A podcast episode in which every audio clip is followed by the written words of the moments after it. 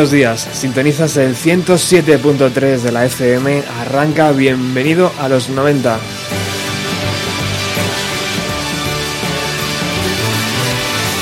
Y cuando bienvenido a los 90 suena también los sábados por la mañana, es que estamos en This is History, volumen número 3.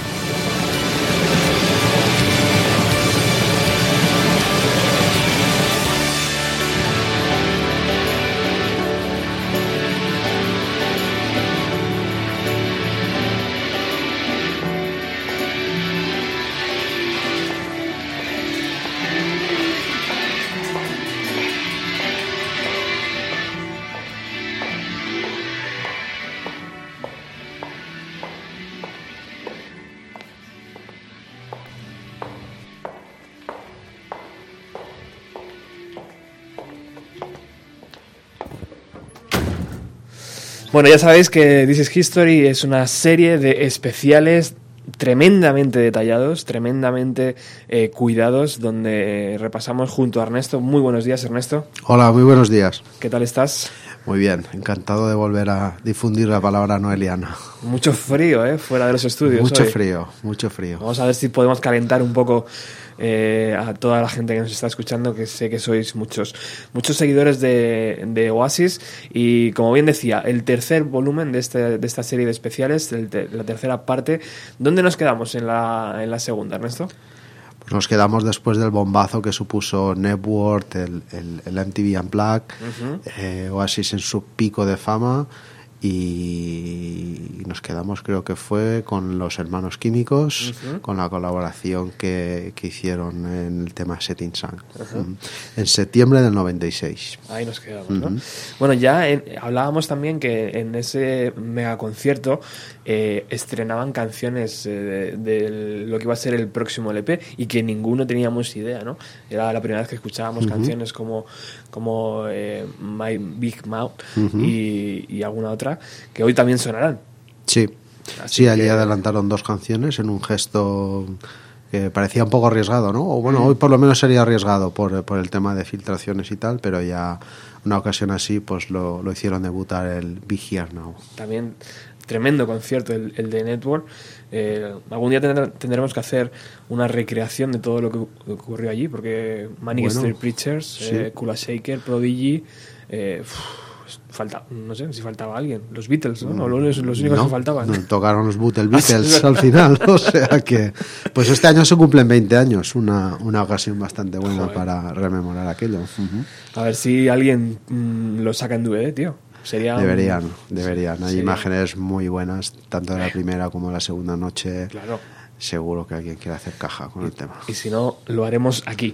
Bueno, vamos sí. a empezar a poner un poco de música. Eh, ponnos ponnos eh, en marcha en esto. Bueno, pues lo que comentábamos, que vamos con la primera canción que sonó en directo de este álbum, en, en Network, en agosto del 96, y que ella nos diera una pista sobre el sonido que, que tendría este, este álbum, ¿no? Muy alto, muy pesado, muy recargadito, luego comentaremos el tema artístico. eh, Con mucha mucha producción, hiperproducción. En este caso en concreto, pues había en la versión del estudio 30 pistas de guitarra superpuestas, 30, nada más y nada menos. Y la idea que llevaban a la hora de producir era llenar todos los canales a la mesa de mezclas para crear un gran muro de sonido. Y en este caso en concreto, pues el tema trataba sobre un gran bocazas.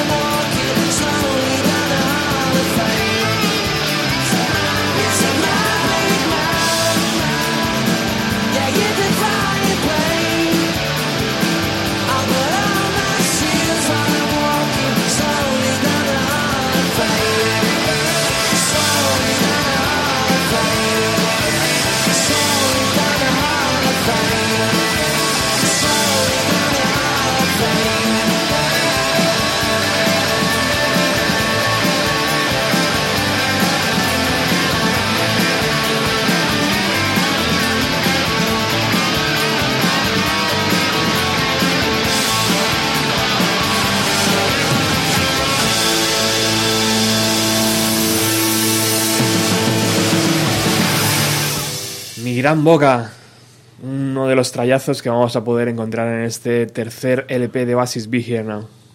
La pregunta es, ¿quién, ¿a quién se referían con la Gran Boca? Porque se la escribió Noel. Todos sabemos a quién, ¿no? a ese gran hermano, ¿no? A ese gran hermano. Vamos, yo creo que fue así. No sé si tienes otra teoría tú. Mm, me apunto a esa teoría. Sí. Sí. Era el momento álgido, además de Liam Gallagher metiéndose en todos los fregados posibles. Sí, O sea que- y por haber. Yo creo que sí. Lo que pasa que es curioso, ¿no? Porque te, te escribe una canción a ti, tú la cantas eh, y va sobre ti, además, ¿no? Que eres un bocaza, no sé Y, qué. y quedas tú como el bocazas. Así que, Un regalo envenenado de Total. parte de, de Noelio. total, total. Una gran forma de, de arrancar esta canción, tío, a todo volumen, ¿eh? Es increíble. La compresión de las pistas, las guitarras que hablabas Sí. tú antes, se nota un montón que donde se grabó, tío, tuvieron que atronar aquello, pero vamos, Imagínate. increíble. Luego comentaremos los problemas que tuvieron con el volumen de grabación. Bueno, vamos, continuamos. Eh, otra de las canciones que también me gusta mucho. Bueno, te explico un poquito Sí. cómo fue el proceso de, de creación, de, de cómo se gestó el, el Be Here Now. Eh, la mayoría de las canciones fueron escritas por Noel eh, después de toda la movida que hubo en Network. Eh, en su momento álgido decidieron retirarse a, a la isla de vacaciones de, de Mick Jagger, eh, la isla Mustique en las Granadinas, en el Caribe. Ahí se fueron de vacaciones con, con- con colegas como Kate Moss, como Johnny Depp, que, que participó en el disco, luego escucharemos el tema. Y eh, Noel contó que después de todo el Network tuvo un, un- un bajón creativo bastante grande y que allí en la isla Mustique se impuso una rutina de trabajo, de, tanto de, de- de escritura como luego de grabación de, de demos. Entonces allí fue donde concibió la mayoría del Here Now eh, y grabó también las demos. Una vez hechas las demos, los Gallagher, eh, tanto Noel como Liam, querían grabar ya inmediatamente. Y el manager de la banda, Marcus Russell, eh, viendo un poquito el percal que había de- del estado mm, psicotrópico de, de la banda, por llamar de alguna forma, creía que lo mejor hubiera sido darles un año de vacaciones, era, era la opinión del manager. Pero también tenía miedo a que ese momento creativo un poco se esfumara, ¿no? Claro, estamos hablando de unos oasis, tío, después de What Story Morning Glory. Más En- arriba no se podía estar. Efectivamente, O sea, todo el mundo quería trabajar con ellos, eran la referencia a nivel mundial, estaban con el pavo muy subido, ¿no? Que diríamos eh, por aquí. Eso había que pillarlo. tío. Eso había que pillarlo. Técnicamente yo entiendo al hombre también, quería que frenaran un poco el, el estado en que estaban, ¿no? Pero, pero también decía, coño, es que igual este momento pasa y no vuelve, ¿no? Exacto. Y nada, y el, y el 7 de octubre de 1996 se meten en unos estudios eh, que están en la carretera de la Abadía, Abbey Road, y empiezan a grabar.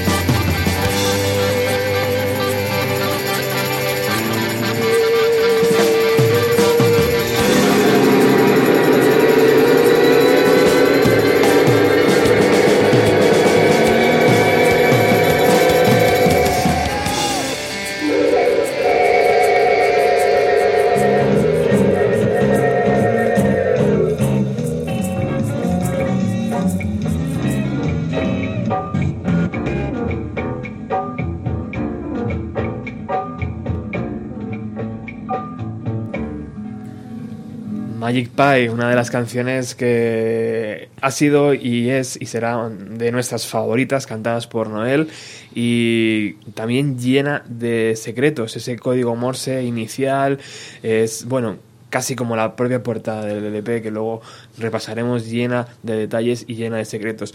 Y así es Now, ¿no? Llevamos 22 minutos de programa, han sonado dos canciones. No hay mejor ejemplo, ¿no? Para definir lo que es Vigiar Now que... Total. eh, y con Magic Pie, pues lo que comentabas, eh, la única canción del álbum que interpretaba Noel, con un montón de efectos, con una compresión de sonido también brutal y también con mucha complacencia por parte de la banda y los que lo rodeaban a la hora de, de grabar, ¿no? Eh, con- concretamente sobre la parte esta final del teclado que hemos acabado de escuchar, Noel decía, aplasté los las teclas del teclado con los codos, salió una especie de jazz loco, todos se rieron y se quedó tal cual. Tal cual, si lo hacía Noel estaba bien hecho, aunque fuera una, una patochada, ¿no? No había quien le tosiera a ese hombre. Nada. Estoy recordando, tío, lo que has comentado de la, de la isla privada de, de Mick Jagger.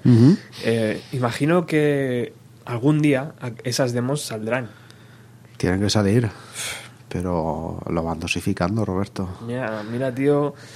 eh, No puedes matar a la vaca, tienes que ir ordeñándola, poco a poco, poco a poco. Pero Big Here Now, tío, cantado por Noel Gallagher, puede ser una, Las demos de Mustic.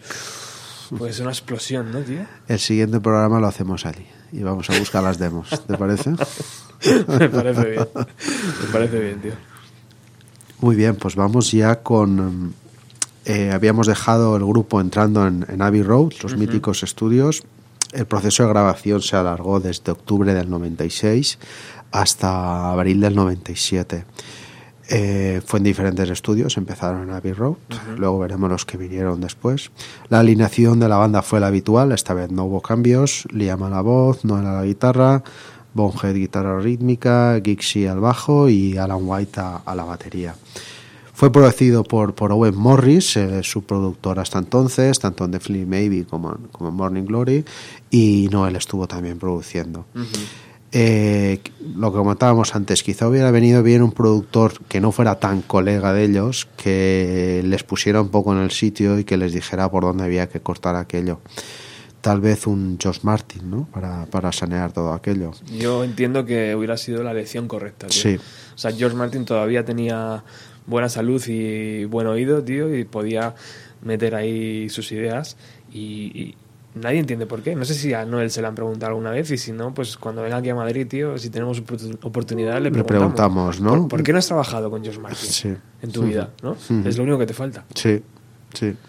Y, hubiera- y Here, ¿no, tío? Hubiera sido perfecto. Ahí hubiera venido muy bien. El momento era ese, pero bueno, Si no se ha metido George Martin, a lo mejor... por algo sería, Por algo ¿no? sería. Porque llegaron a grabar en su, en su estudio. Sí. O sea, que- Hay algunas fotos que ahora subiremos con el propio George Martin. Vamos con otro tema, Otro donde tema. tocaba, no un amigo, más bien el novio de una amiga.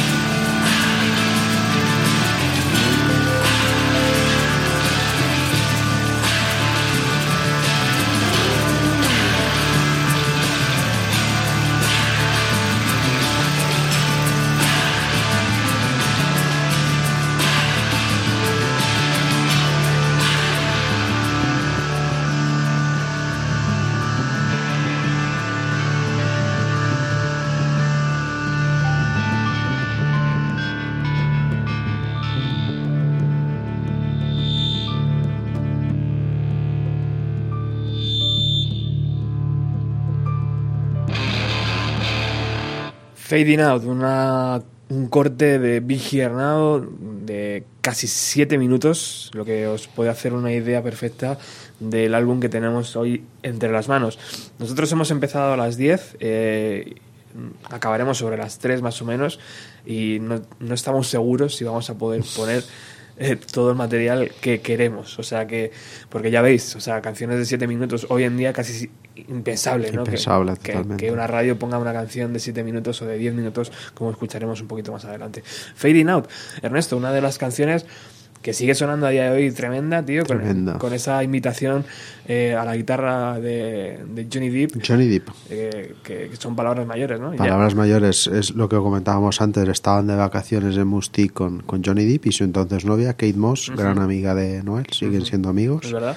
Y nada, Johnny Depp eh, es músico, bueno, tiene su propia banda y, Sí, colabora aquí con el, con el slide guitar. Ujú. Y por supuesto, si eres amigo de Noel, pues eh, todo lo que haces también está bien. ¿no? Hombre, y si Sí. Noel dice tú a tocar el slide guitar, Johnny coge el slide guitar y se pone a tocar. Ya Y está. a tope. Respecto a lo que comentabas con, de la duración de los temas, Mm. hay una explicación muy, muy buena de Noel, ¿no? Eh, la mayoría por- están por encima de los seis minutos, algunas sobrepasan los siete e incluso nueve minutos, que es bastante raro en, en Oasis. Según Noel comentó años después al respecto, decía, esperaba que alguien me dijera que las canciones debían de durar dos minutos menos, pero como nadie tuvo el valor de hacerlo, se quedaron así. Otra vez con la, con la complacencia, ¿no? De si Noel dice que tiene que ser así, oye, pues es así y punto. Nadie se atrevió, ¿no? A decir, Nadie. a lo mejor son demasiado largas, ¿no? Nadie. Nadie abrió la boca allí. De hecho, años después, tío, Noel Gallagher tiene un verdadero problema con este LP. Sí, sí, sí, sí. Realmente, eh, incluso para la gente que nos gusta, ¿no? Lo oyes hablar y te da hasta un poco de, de- de- de rabia, ¿no? Decir, Mm. Sí. "Coño, ¿cómo hablas así de? Sí, sí. Pero sí, se le atragantó. Yo creo que más que por el disco él lo asocia por el momento que estaba pasando, ¿no? De, de mucho consumo y días muy, muy desfasados. Al respecto, hace poco lo entrevistaron en exclusiva sobre el Vicky Arnau y, y soltó, soltó esta explicación que yo pienso que es muy válida. Dice, el sonido es el de una cuadrilla de tíos puestos en coca en un estudio, sin que les importe nada. No hay bajo en todo el álbum y no sé por qué pasó eso. Todas las canciones son muy largas, las letras son una mierda y por cada milisegundo que Liam no está cantando hay un riff de guitarra al estilo de Wayne's World. Crítica demoledora de, de Noel sobre, Brutal, tío. sobre el Vigía No hay un bajo en todo el álbum. Dice que no oía el bajo en todo el álbum. Dice, no sé por qué pasó eso. Bueno, porque sí estaba por allí, ¿no? Creo que sí, vamos. Tú como bajista lo escuchas el bajo. Sí. Yo, vamos, aquí el, el final de esta canción, por ejemplo, de Fading Out, ¿no? Que había un bajo. Creo que, para mi entender, es un bajo, pero bueno, a lo mejor es otro instrumento. Bueno, pues eh, una foto perfecta de lo que era eh, Oasis. Así retrató Noel al, al Viggy Arnau. Total. Ujú. De hecho, las últimas giras ¿no? de Oasis, eh, en 2008, 2007, 2009, eh, no sé si tocaban alguna canción de Big Here, ¿no? Sí, creo ¿Sí? que retomaron el My Big Mouth, puede ser. ¿Ah, sí? Ajá. Ah, mira que Creo que retomaron My Big Mouth o Bueno. I Hope I Think que no, uno de estos. Muy bien. Pero bueno, una de las poquitas a lo mejor que, que salvaban de aquella época. Bueno, continuamos aquí, 107.3 de la FM, en This is History, volumen número 3, volumen 3 de, estas, de estos especiales tremendos que estamos haciendo sobre la banda británica Oasis, con nuestro amigo Ernesto. ¿Por dónde vamos, Ernesto? Pues vamos a lo que decía Owen Morris sobre el proceso de grabación. Owen Morris, todos sabemos que era gran amigo de la banda, se involucraba quizá demasiado en todo el, el tipo de vida que, que llevaba Oasis. Debería haber sido, en mi opinión, un poco más profesional, pero bueno. Eh, lo que comentaba fue, la única razón por la que alguien podía seguir allí era el dinero. Noel decía que Liam era una mierda de cantante. Liam decía que odiaba las canciones de Noel. Había mucha droga y muchas peleas, malas vibraciones y grabaciones horribles. Así todos salían temas como este.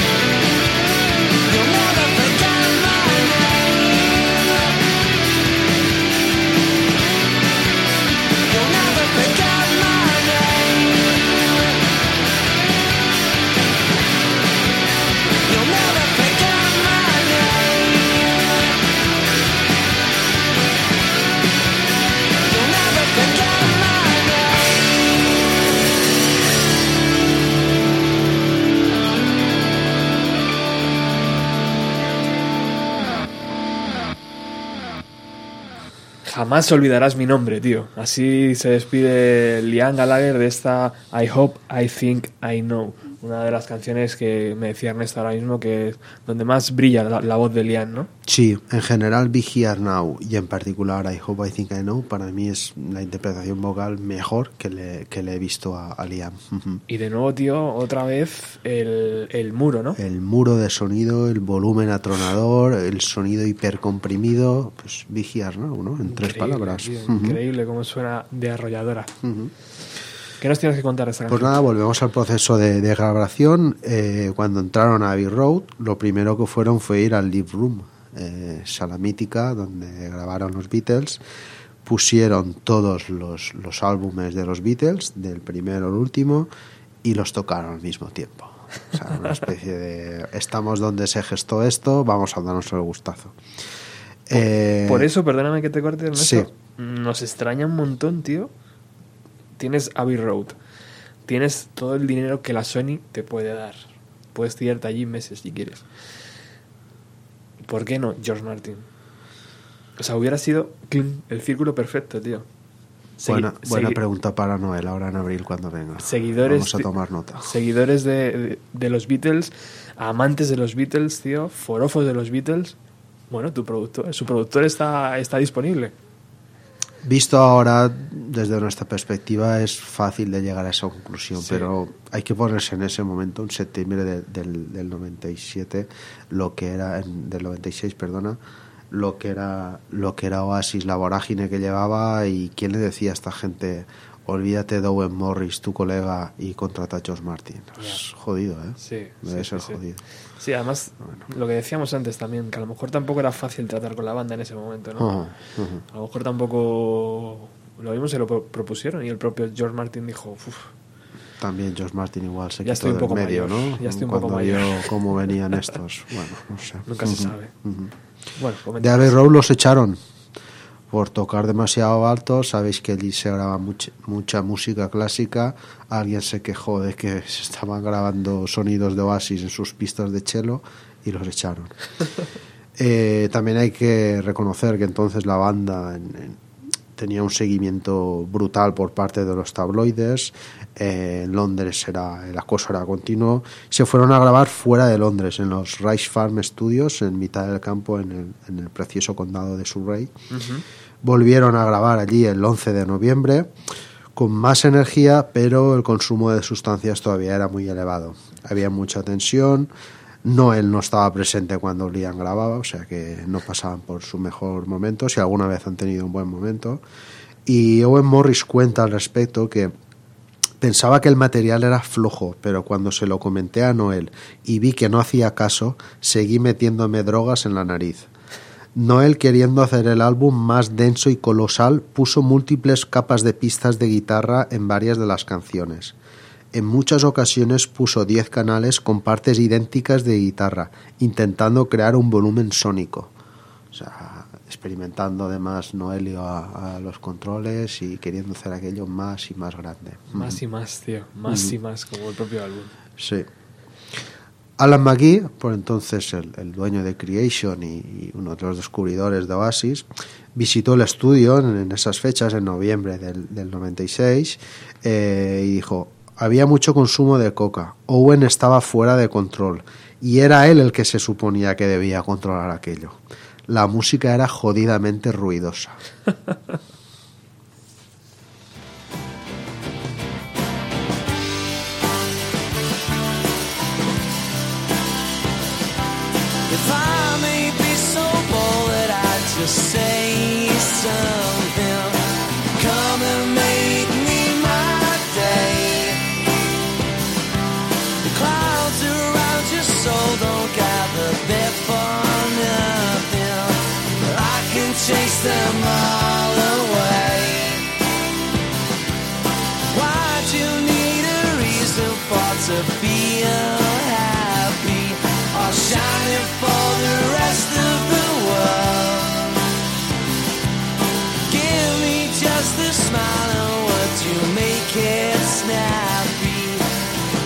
Your shit together, girl. You've got a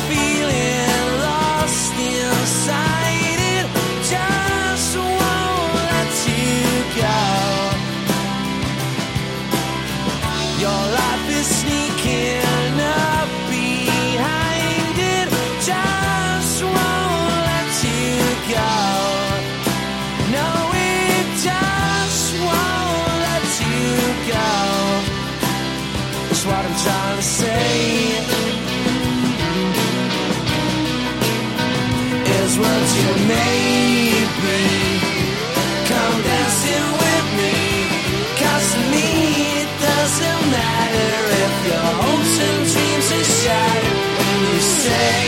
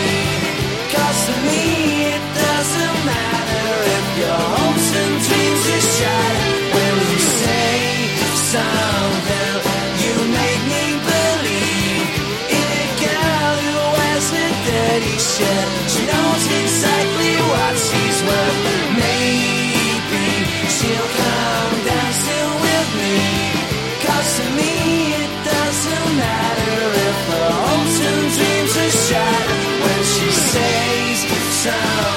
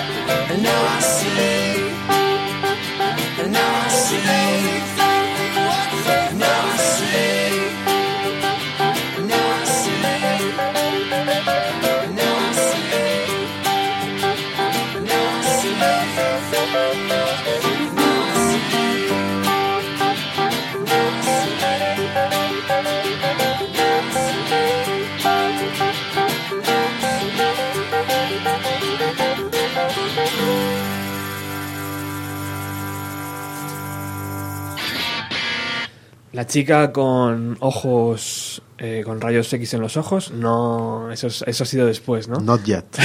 no todavía. La chica eh, con una camiseta sucia, ¿no? Lo podemos traducir. Sí, no confundir con camiseta mojada. ¿A quién estaba dedicada esta preciosa canción? Mm, por entonces Noel iba con Meg Matthews. Puede ser. Yo creo que estaba pensando en otra. ¿Ah, sí? Sí. No me imagino a Meg Matthews con una camiseta sucia. No, la verdad que no. No le pega nada.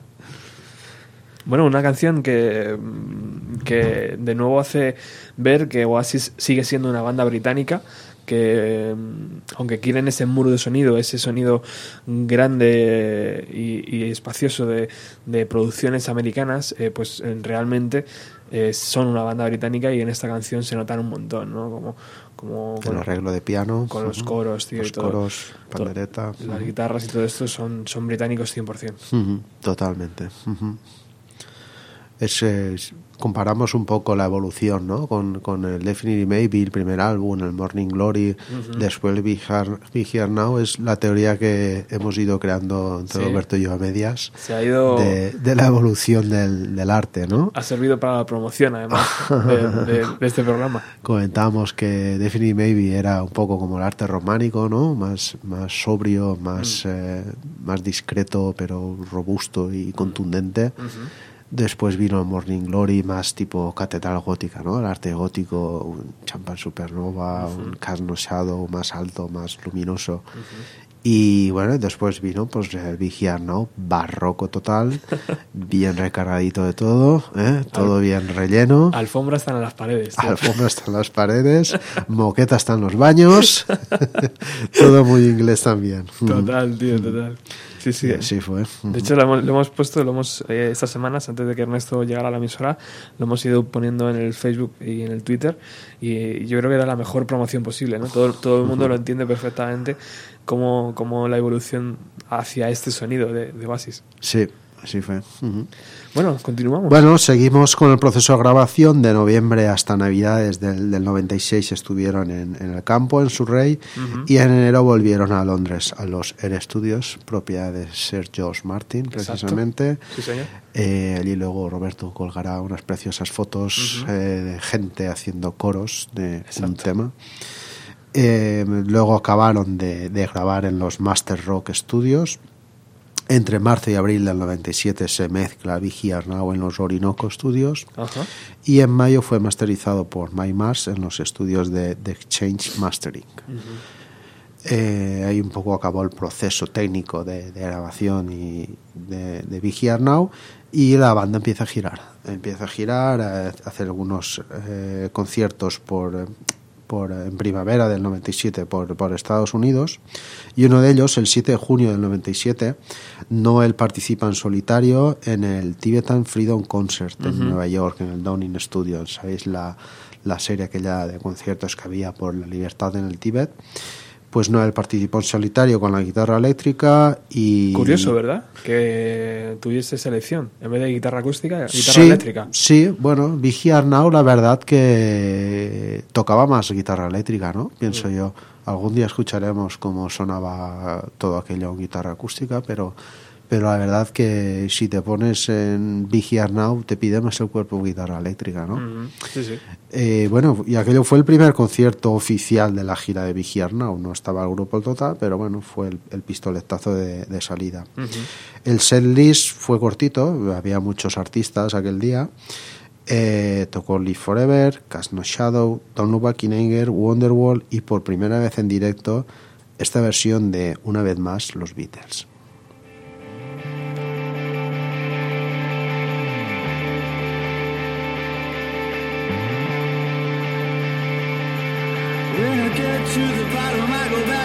Top of the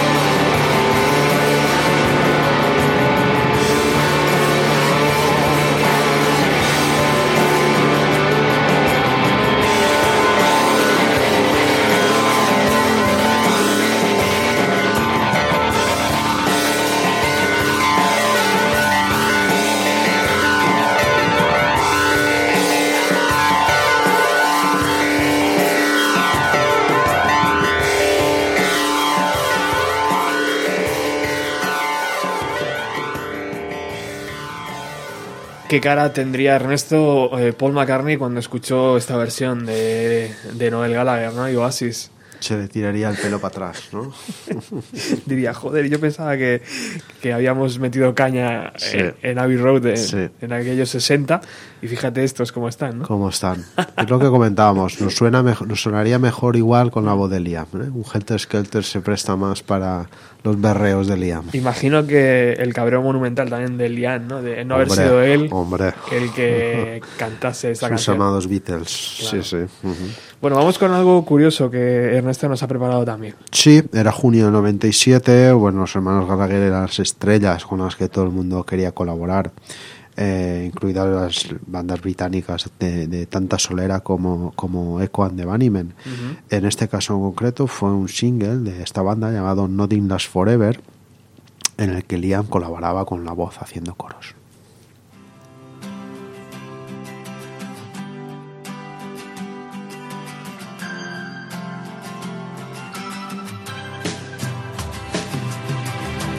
I want it now. I want it now. Not the promises of what tomorrow brings. I need to live in dreams today. I'm tired of the song that sorrow sings.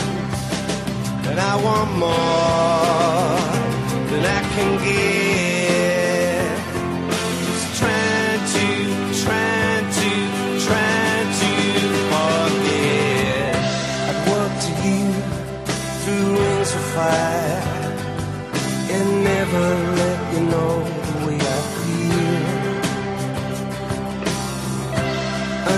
Is where I hide. Love that always gets me on my knees. And I want more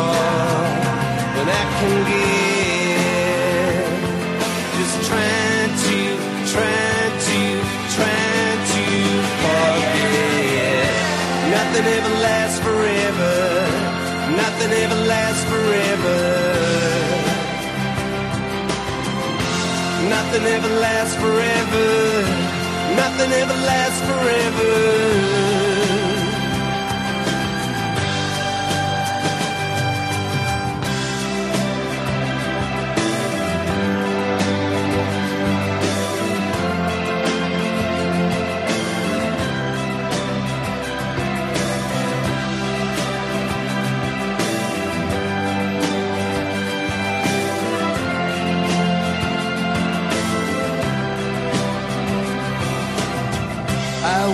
Now.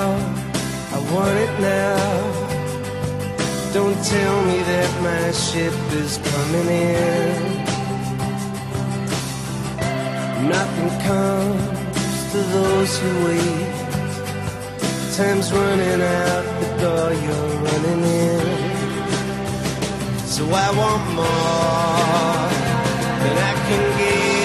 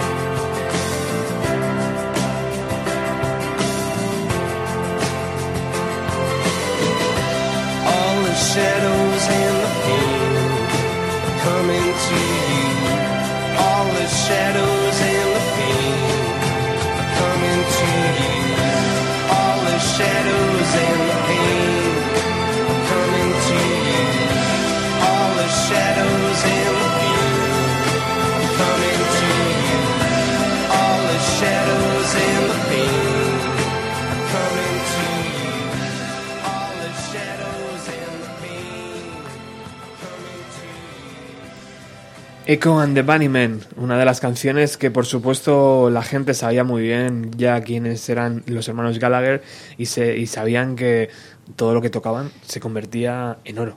daba mucho relumbrón colaborar con Noel o con Liam en este caso. Claro. Y aunque solo fuera aportarte unos coros preciosos, por otra parte, como los que hacen este, este tema tan bonito. Sí, sí, también muy británico, es verdad. Sí. Bueno, continuamos con otra de las canciones que ya conocíamos, entre comillas. Sí, sí, bueno, esta canción retrata, pienso yo, muy bien el momento de aquella época en Inglaterra, ¿no? Estamos en julio del 97, hace mayo del 97, dos meses antes, habían ganado los laboristas, después de muchos años de conservadurismo, con Tony Blair a la cabeza, bueno, aquello ya sabemos cómo acabó, ¿no? Pero en aquella época pues suponía mucha ilusión, ¿no? Noel hizo mucha campaña y bueno, era un poco como revivir un poco eh, tiempos pasados, ¿no? Más, más, más laboristas. Y claro, eh, Tony Blair pues luego se rodeó de la gente que de alguna forma pues había hablado bien de él y Noel fue a una recepción junto con Alan McCree de, de Creation a- al Downing Street, al 10 de Downing Street. Eh, allí, bueno, pues eh, aparte de alternar con Tony Blair, que entonces era otra estrella de rock, ¿no? Visitó el baño reservado para la reina, eh, luego comentó que allí pasó algo y eh, bueno, pues eh, It's Getting Better Man fue el último tema que, que incluía eh, Be Now y la idea inicial era lanzarlo previo al, al primer single, al Do You Know What I Mean, celebrando la victoria laborista en mayo del 97. Al final eso se descartó. Bueno, no, no, no, no conviene ir mucho de la mano de los políticos, que luego pasa lo que pasa. Pienso que fue una decisión acertada. Pero bueno, intentaba retratar un poco el momento de, de optimismo, ¿no? De, de- de que se vivía entonces en Inglaterra con la victoria de Tony Blair. De cambio y de regeneración. Efectivamente.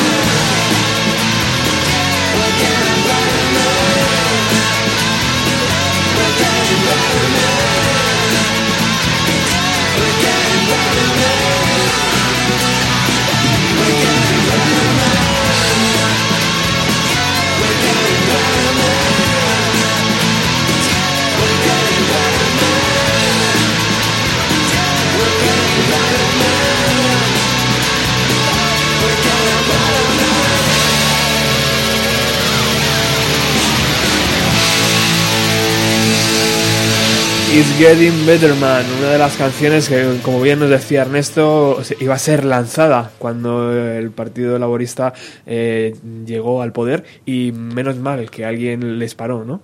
Les paró a tiempo. Si no, les hubieran podido reprochar muchas cosas después.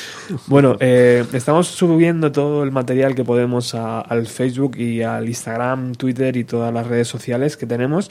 Eh, y Luis Mi Pérez dice que habría sido perfecto la colaboración entre Sir George Martin y Oasis, ¿no? En aquel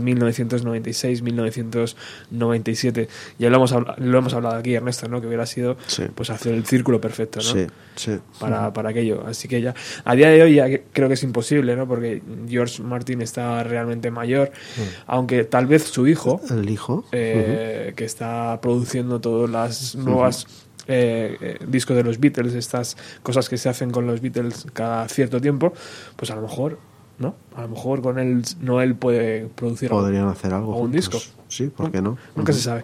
Pero bueno, ahí tenéis las redes sociales, comentar todo lo que queráis sobre este LP, datos que se nos escapen, datos que os parecen curiosos. Estuvisteis en los conciertos de, de Madrid, Zaragoza, eh, Barcelona también, ¿verdad? Eh, tenéis fotos, audios. Nosotros luego pondremos alguna, como una cosa eh, curiosa, el audio de Zaragoza el día 8 de noviembre del 97. Así es. Luego comentaremos un poco eso. Pero bueno, seguimos, Ernesto. Seguimos y llegamos por fin a la publicación del, del primer single de Be Here Now, el 7 de julio del 97, You Know What I Mean.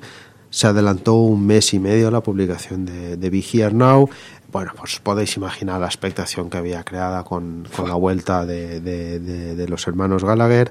El tema no está claro al final si se filtró, si no se filtró, pero ahí tanto desde Creation como la gente de Ignition, de su management, supieron manejar aquello de una forma magistral para crear todavía más expectación, que las colas en las tiendas de los discos fueran mayores. Esto que tengo en las manos y que ahora subiremos a las redes sociales es el single. Esto era oro en Sí. 1997. Sí, es. ¿eh? Esto era oro. La expectación que todos teníamos de que, de que saliera este, este single, sí, sí. Eh, bueno, pues el tema sonaba de esta forma y luego comentamos más cosas. 7 minutos 35 segundos.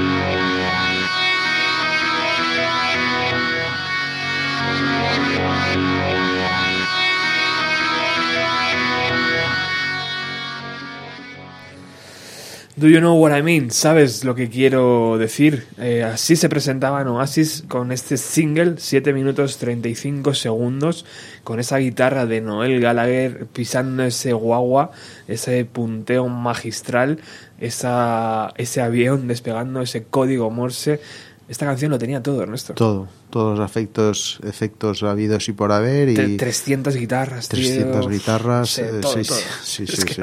Ese bucle al final, ¿no? Total- ese acople. grabaciones al revés, eh, obra de Mark Coyle, el, el antiguo colega de, de Noel, de los Spiral Carpets, Y yo creo que... el siete- código Morse, Y yo creo que 7 minutos 35 segundos que se podían haber ido a 10. sí, perfectamente. Fácilmente, ¿no? Perfectamente, sí. Noel contó que luego con, hubo una preescucha con, con ciertos miembros de la prensa musical de la época y claro, empieza a sonar el avión, empieza a sonar la intro, todo el mundo allí cabeceando con los auriculares y alguien dijo, es un poco largo, ¿no? Y Noel dije, no, no es lo suficientemente largo. Lo, lo hemos cortado un poquito. Sí, lo hemos tenido que cortar. Como nota curiosa, el Morse, eh, alguien se ha molestado en, en- en entender lo que dicen y es Ajá. algo así como boogerol, que es la traducción vendría a ser como ni puta idea. Por pies, que es el típico pastel de carne Ajá. inglés, y como no, el homenaje a los Beatles con Strawberry Fields Forever. Hombre, por supuesto tenía que estar. no ¿verdad? podían faltar No podía faltar. los Beatles, nunca. Ujú. Bueno, ¿qué nos tienes que contar de esta portada? De Bueno, la portada preciosa, ¿no? Eh, a cargo, como todas las de la época, de Michael Spencer Jones y, y- y su gente. Eh, él comenta, hay una web muy buena en el que él explica toda la historia de, de- de Michael, de, de las, de las fotos de las portadas de Oasis, podéis verlo en, en la web. Eh, él dijo que era una foto difícil, debido sobre todo al gran número de gente que, que aparecía en ella fue tomada en un callejón de, de Wigan, una ciudad obrera de, de Inglaterra. Michael Spencer George comenta que intentó captar el momento de cambio que vivía Gran Bretaña justamente con lo que comentábamos antes, con la victoria de los laboristas, después de muchos años de conservadores. Eh, bueno, en la portada se ve el callejón con, con unas 30 40 personas allí todas comprimidas y los miembros de la banda en diferentes actitudes, ¿no? Mezclados entre la gente. Bueno, está, está toda la gente mirando hacia arriba Efectivamente. y la banda mirando hacia la cámara. Sí. O sea, justo al lado contrario de donde está mirando la gente. Y luego, ¿por qué la gente está mirando hacia arriba, no? Pues la solución está en la contraportada. Hay un tío asomado a la ventana con un libro que parece una Biblia, ¿no? Ajá, sí. y está como dándoles un sermón, ¿no? Total. Está toda la gente escuchando el sermón y los integrantes de Oasis pues están mirando a, a la cámara. Exacto. Una presentación bonita porque Muy bonita. en cartón, dentro tenemos la letra. eh, Y vemos la perspectiva de la gente desde la Exacto. ventana donde está el tío soltando Exacto. el sermón. Y la presentación del CD muy, austera, chula. pero muy bonita, ¿eh? Ajá. Simplemente como la canción y ya está. Sí. Sin ningún tipo de información más. Además en cartón, como deben cartón, ser estos, sí, sí, sí. estos singles. Luego hablaremos de ello porque el, el cartón eh, era el momento perfecto para sacarlo. Eh, Stand By Me, el siguiente single, también salió así, pero eh, All Around the Wall, el tercer single... Ya fue en eh, plástico. Ya fue en plástico, luego hablaremos de Bueno. ello, sí, sí. Bueno, pues este single, siguiendo la, tradición de la casa, la buena tradición, la buena costumbre de Noel, de incluir pues buenas caras B, ¿no? Este en concreto tenía tres, y la primera de ellas sonaba así de bien en directo en el G-Mex de Manchester el 14 de diciembre del 97.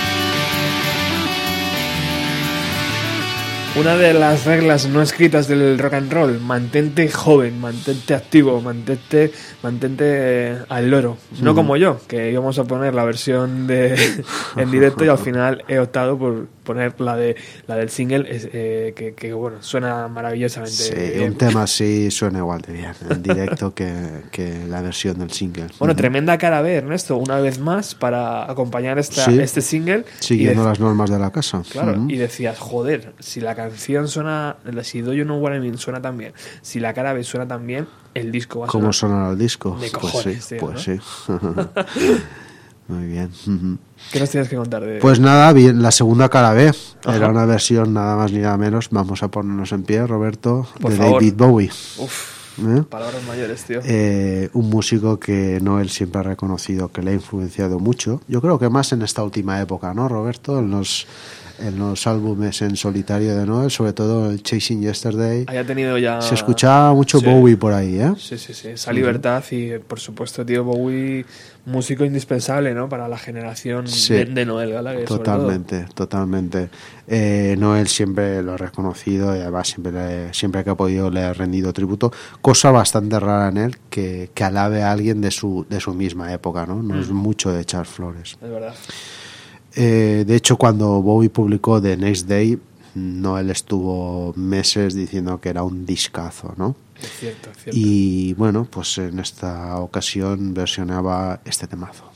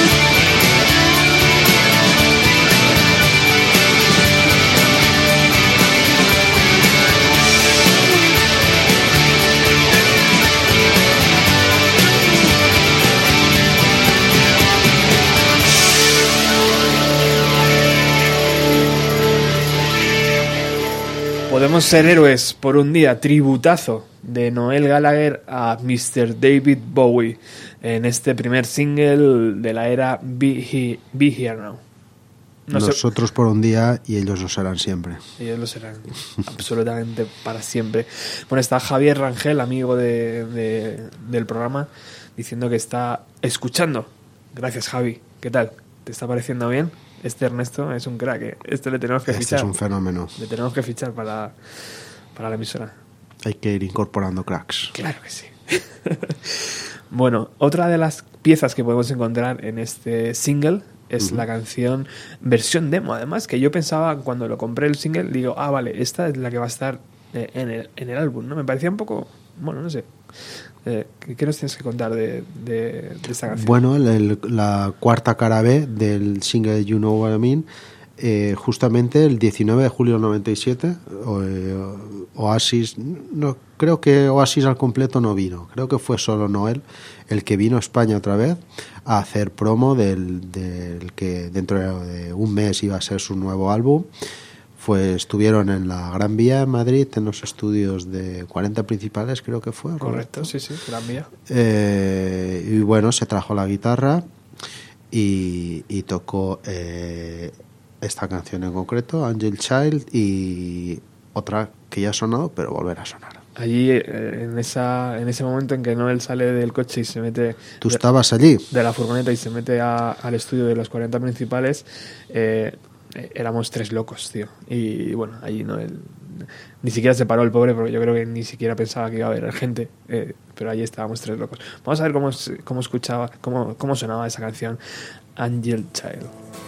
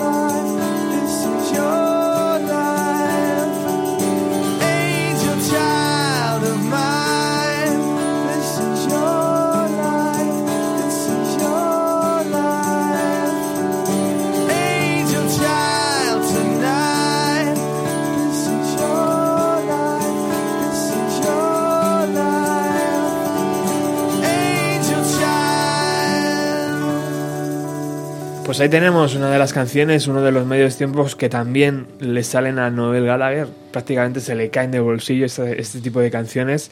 Eh, vamos, las hace de forma muy natural, ¿no? Sí, además mm, en esa época fue cuando se compró la mansión Supernova Heights y se montó unos estudios allí y allí este tipo de canciones las producía toneladas. Claro, Sí. salen como churros. Bueno, la, la visita de Noel para hacer promoción, como bien ha dicho Ernesto, eh, entró en, el grupo Prisa, en 40 principales. Allí estaba Julián Ruiz, eh, que le hizo una entrevista y, le, y de hecho yo creo que, estará colgada por ahí. No es muy difícil encontrarla. Eh, me acuerdo que, que Julián le explicaba que cuando tocó la, la canción que va a sonar ahora y se enteró su hermano Lian, entró en cólera porque estaba haciendo promoción, pero realmente no él estaba casi autopromocionándose, ¿no? Como, Sí, sí. como músico, como diciendo, mira, tengo canciones a toneladas. y- Bueno, pues sí, un poco como ha sido siempre ¿no? Claro. Eh, iba a la suya y si de repente me acuerdo ahora de esta y me apetece tocarla, pues la toco y ya Exacto. está. Además Ujú. estaba un poco de actualidad también, ¿no? Una canción, eh, Setting Sun, estamos hablando de Setting Sun, Sí. que eh, los hermanos químicos de Chemical Brothers le habían dado buena zapatilla, había sonado, eh, los habían puesto el vídeo en todas las cadenas y bueno, estaba de actualidad. Y Noel le dio un poco la vuelta y le dijo, mira, así sonaba cuando yo la compuse en un inicio, ¿no? Efectivamente. Y bueno, la tocó. Eh, no tenemos esa, esa versión en acústico, pero vamos a escuchar eh, Coming on Strong, que era la, El germen. la- el verdadero germen ¿no? de, de todo aquello.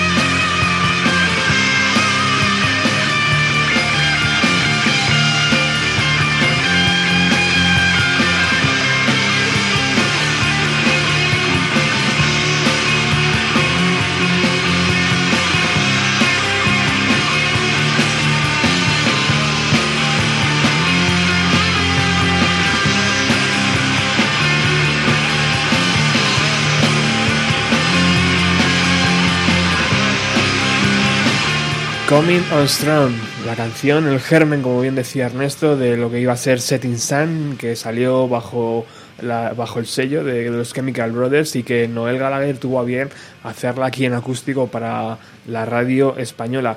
Eh, yo la verdad es que tengo que decir, Ernesto, que cuando Paco se marchó de, la, de la radio, cuando Paco Pérez Brián decidió apartarse de los micros, tío, el, el único que, que conectaba un poco era con, con Julián Ruiz. De hecho, tengo una vez estuve cenando con él, como te comentaba, y mm, tengo una, tengo una grabación de, de esa entrevista, tío, que nunca he utilizado.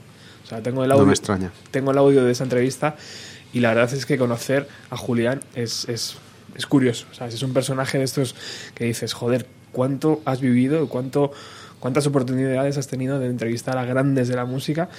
Y, y, qué, y qué raro, ¿no? A veces es conocer a esa, a esa gente que, que está tan cerca de, de la música. Esa es- entrevista, imagino que algún día haré algo con ella, pero bueno, eh, si no la he utilizado a día de hoy, podéis imaginar el porqué, ¿no? Bueno, vamos a hablar un poco de la publicación de Big Here Now, ¿no, Sí, llegamos al, al día de el 21 de agosto del 97, fecha que además quedó reflejada en la portada. A mano izquierda ahora podéis ver el, el calendario con esa fecha marcada. Lanzamiento mundial del tercer álbum de Oasis, Be Here Now. Eh, Tú tienes algo que decirnos sobre por qué se llamaba Be Here Now, ¿no? Si no recuerdo mal. Bueno, eh, Noel eh, tiene una declaración diciendo que estaban buscando un título para el LP y eh, recordaron una entrevista a, a John Lennon donde le preguntaban qué era el rock and roll, ¿no? Y John Lennon respondía, be here now, estar aquí ahora, ¿no? Y bueno, esa entrevista yo la he estado buscando en verdad y no he dado con ella, pero también he dado con otra que realizó a Playboy en el año 80 y, y también hacía, hacía alusión a, esa- a esas palabras. Así que, bueno, a lo mejor un poco de aquí, un poco de allí, ¿no? Han cogido, cogieron los Gallagher y dijeron, Now. Es una pregunta que siempre ha fascinado a Noel. ¿Te acuerdas cuando pusimos el Wibling Rivalry? Sí, ¿Qué significa el rock? ¿Qué es el rock? ¿Eh? Exacto, tío. Pues estar aquí ahora. Sí, pues esto puede ser rock, sí. no hay más, no hay más. Ujú. Muy bien. Pues nada, eh, tanto Creation, su agencia, de, o sea, su compañía de discos, como Ignition, su compañía de management, eh, habían creado una expectación enorme. En aquella época hay que pensar que la industria musical era muy importante. O sea, ahora no queda nada de aquello, por desgracia, pero en aquella época la industria musical era muy importante y muy influyente y crearon una campaña de lanzamiento muy potente. Aparte de la expectación ya de por sí natural con la que la gente esperaba el tercer álbum de, de Oasis, eh, esta gente se le ocurrió mucho, muchísimo, ¿no? Eh, estaba la expectación por saber cómo sería la continuación de Morning Glory. Había gente haciendo colas en las tiendas desde el día anterior para hacerse con su copia de Here Now. Impensable hoy en día. Impensable totalmente hoy en día. El primer día se vendieron 420.000 copias. Esto hizo que se convirtieran eh, en el disco que más rápido se había vendido en la historia de, de Gran Bretaña, hasta que hace poco llegó Adele. Ahí lo dejo. Eh, en los siguientes 15 días vendieron un millón de copias de Here Now. A día de hoy han vendido más o menos unos 12 millones de copias. Y eso que Alan McGee, eh, el, el- el dueño de Creation, eh, dijo en la primera escucha que solo vendería 7 millones de copias. Bueno, pues ahí está el bueno de Alan McGee.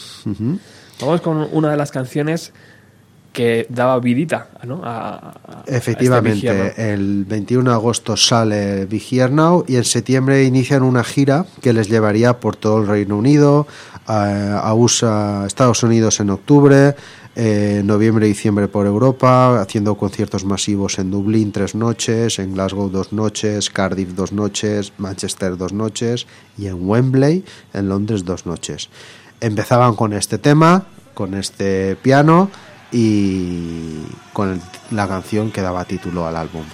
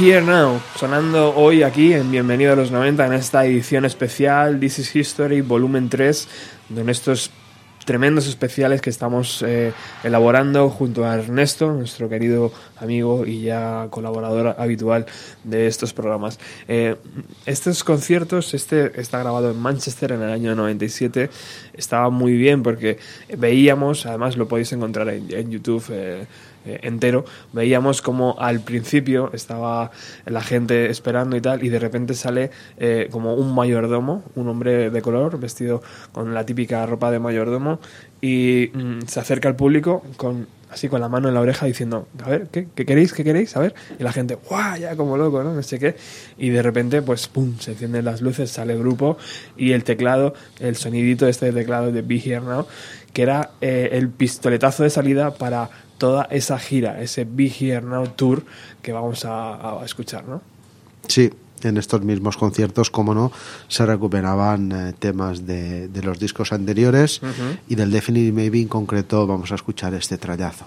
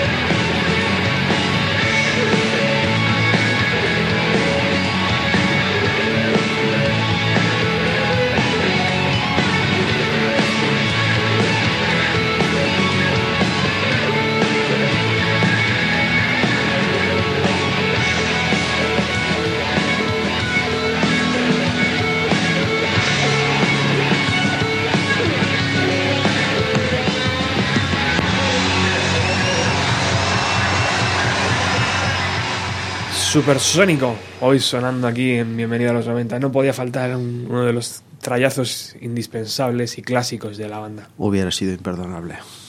Si nos suena Supersonic o lo que va a sonar ahora, que también recuperaban canciones del Morning Glory, como este temazo.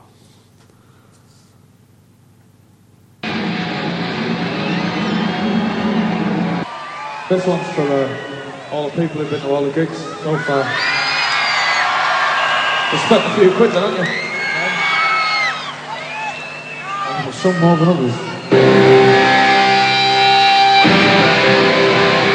Oh, yeah, it's these two here. These are two of our guests, the Bourneville Bandits. That's uh, Mysterious Mike Rowe and uh, Strange Boy Stacey. So if you could just go, big round of applause for the Bourneville Bandits there. Nice one. Just, arrived in from uh, the Hershey Highway. Anyway.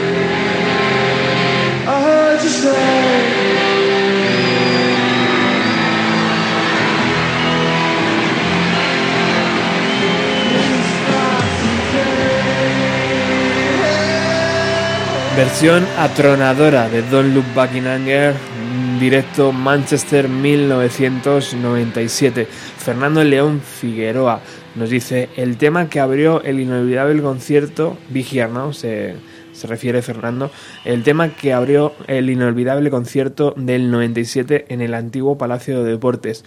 Fue la primera vez que les vi y pude saludar y darle un abrazo a Lian a su entrada al equivocarme yo de entrada.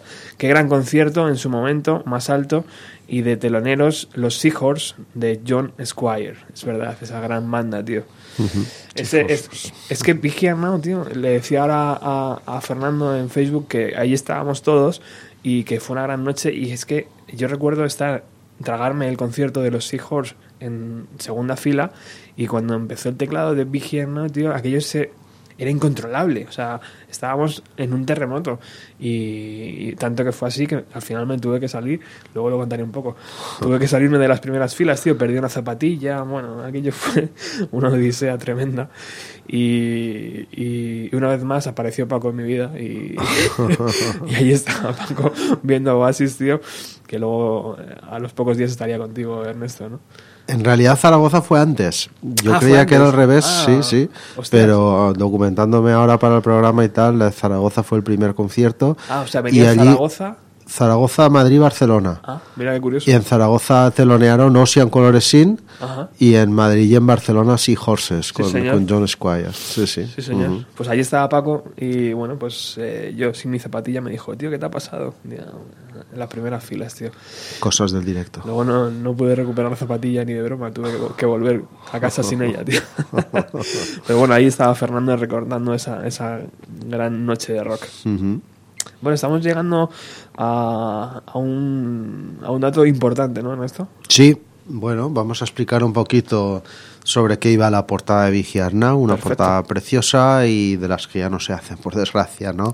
Ahora todo es mucho más conceptual, mucho más etéreo, ¿no? exacto. Y muy rica en detalles, ¿no? Que es lo que nos gusta también para poder curiosear y, y ver de qué, de qué van las cosas. Otra vez es Michael Spencer Jones, el fotógrafo de, de- de aquella, de aquellos años de Oasis, el que luego lo explicó, ¿no? Y decía lo siguiente. La idea original era retratar a cada uno de los integrantes en una parte del mundo y después dividir la portada en cuatro partes. Como había cinco integrantes, en cada foto aparecería Liam haciendo un cameo. Cada uno estaría en una parte del mundo. Noel quería aparecer encima de un árbol tocando la guitarra, Alan White en un pub, Gixie en una playa en Santa Lucía, Bonehead quería aparecer en una piscina con un Rolls Royce dentro como homenaje a Kate Moon, el mítico batería de Who, y aquello la, la, la, la, agencia de discos lo acabó descartando por caro. Imaginaos los costes de producción, ¿no? de enviar a cada uno una parte del mundo para hacerse la foto. Al final lo que se hizo fue partiendo de la idea de, de Monge, de- del homenaje a Kate Moon con el Rolls Royce dentro de la piscina, eh, pero con todos los miembros apareciendo en el mismo plano. Se escogió una mansión en Herefordshire llamada Stoke House, que había pertenecido anteriormente al propietario de Playboy, de Playboy en Gran Bretaña, Victor Lowndes, una especie de Hugh Hefner inglés. Hundieron el Rolls Royce en la piscina y Noel seleccionó objetos de la tienda de, Atrezzo de accesorios de la BBC. El globo terráqueo como homenaje a Definitely Maybe, la alambreta como homenaje a los mods, por supuesto, no podía ser de otra forma, Hombre. el gramófono ¿no? como homenaje a los clásicos de la música y después el calendario que indicaba la fecha de lanzamiento. Que ahí había dos versiones, ¿verdad? Efectivamente, dependiendo de la zona donde se lanzaba, pusieron una fecha u otra para que cada uno tuviera en el CD la fecha que, que lo compró, si lo compró el, el primer día. La sesión de fotos empezó y duró varias horas y aquello parece que empezó a desvariar mucho. Había mucho alcohol por allí, mucha gente. En aquella época eh, la mansión había pasado a ser un hotel, se corrió la voz por los pueblos de al lado y aquello se llenó de gente. Hombre, y que meter un coche en una piscina. Imagínate, no un tiene Rolls, Que, no tiene un que ser fácil, ¿eh? Eh, luego también parece ser que llevaban generadores para hacer luz que acabaron petando. Y según cuenta Michael Spencer Jones, aquello se convirtió en una mezcla de Alicia en el País de las Maravillas y Apocalipsis Now. Eh, dice que escogió una de las fotos hechas con luz diurna, pero dice que, le- que luego tiene fotos de la sesión nocturna que pueden ser muy, muy interesantes. Claro, hombre. Cuando ya aquello había desvariado del todo. El libreto que tienes ahora en las manos es precioso también, las Sí. fotografías que lo, que lo acompañan, La verdad es el que- collage, el collage que Sí. está en el centro de, de Jill Furmanowski, Ah. la chica que, que hacía de fotógrafa en, en aquella época. Mm. La verdad es que no le hace justicia, tío, este, este tamaño a este LP. ¿eh? O sea, yo creo que le hace justicia el vinilo, El tío. vinilo y la versión grande, sí, la sí, versión sí. grande, porque así este cuadernito, tío, con tantas páginas es que ni siquiera a veces entra bien en el, Sí, en el CD. Y otra cosa, un detalle de la portada que a mí siempre me llamó la atención es que Noel Gallagher está tocando una guitarra Fender, Fender Jaguar, además, para más, para más datos, que la podemos encontrar en la última página de la, del libreto de Big Here Now, un color azul, azul cielo, cosa que nunca ha utilizado en directo. En directo nunca se la ha visto. eso. Jamás, tío. Y era una guitarra muy reconocida además en esa época porque era una de las favoritas de Kurt Cobain.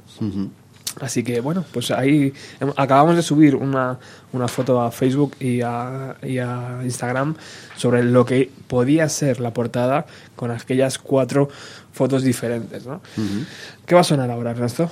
Pues llegamos al 22 de septiembre del, 97, del 1997, eh, fecha de publicación del segundo single, fecha de publicación de Stand By Me. Fueron los momentos más álgidos de, de Big Here Now, la canción era un medio tiempo clásico de, de Noel con, con Liam cantando de maravilla en esta ocasión. Eh, como dato curioso podemos decir que Noel escribió la canción en el 90, antes de unirse incluso a Oasis. Al mudarse por primera vez a Londres, enfermó por comer comida contaminada. Su madre Peggy, Peggy Gallagher, lo llamaba constantemente para saber si se estaba alimentando bien. Y esto hizo que él empezara a cocinar su propia comida, lo cual fue peor el remedio que la enfermedad. Noel dice que la primera línea de la canción, cuando dice, pues me preparé la comida y la devolví un sábado. Vino a su cabeza cuando estaba tirado en el piso y de pronto cogió un lápiz y empezó a escribir las letras de esta canción.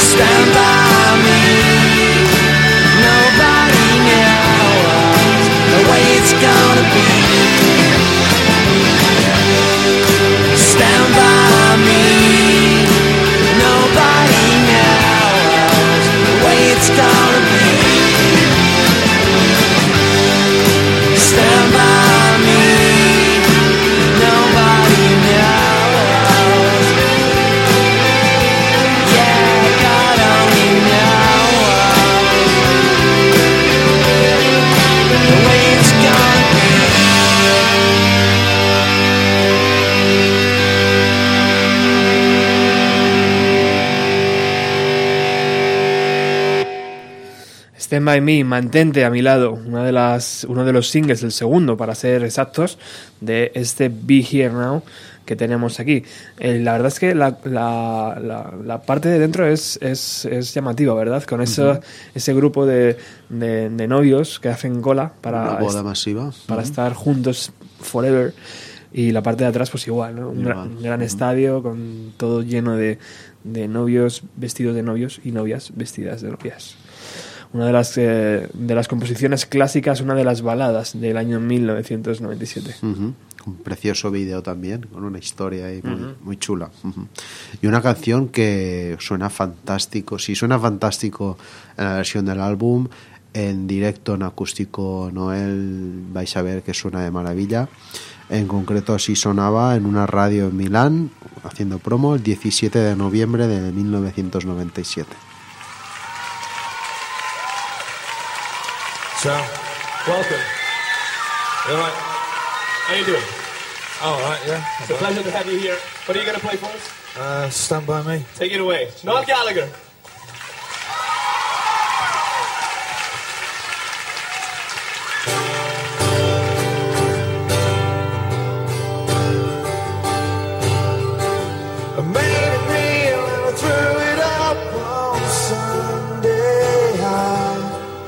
Got a lot of things to learn.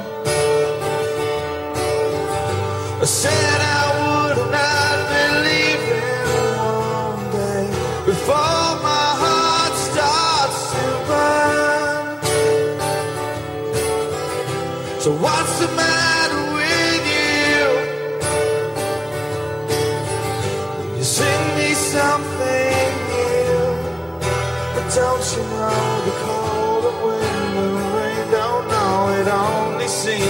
come and go away.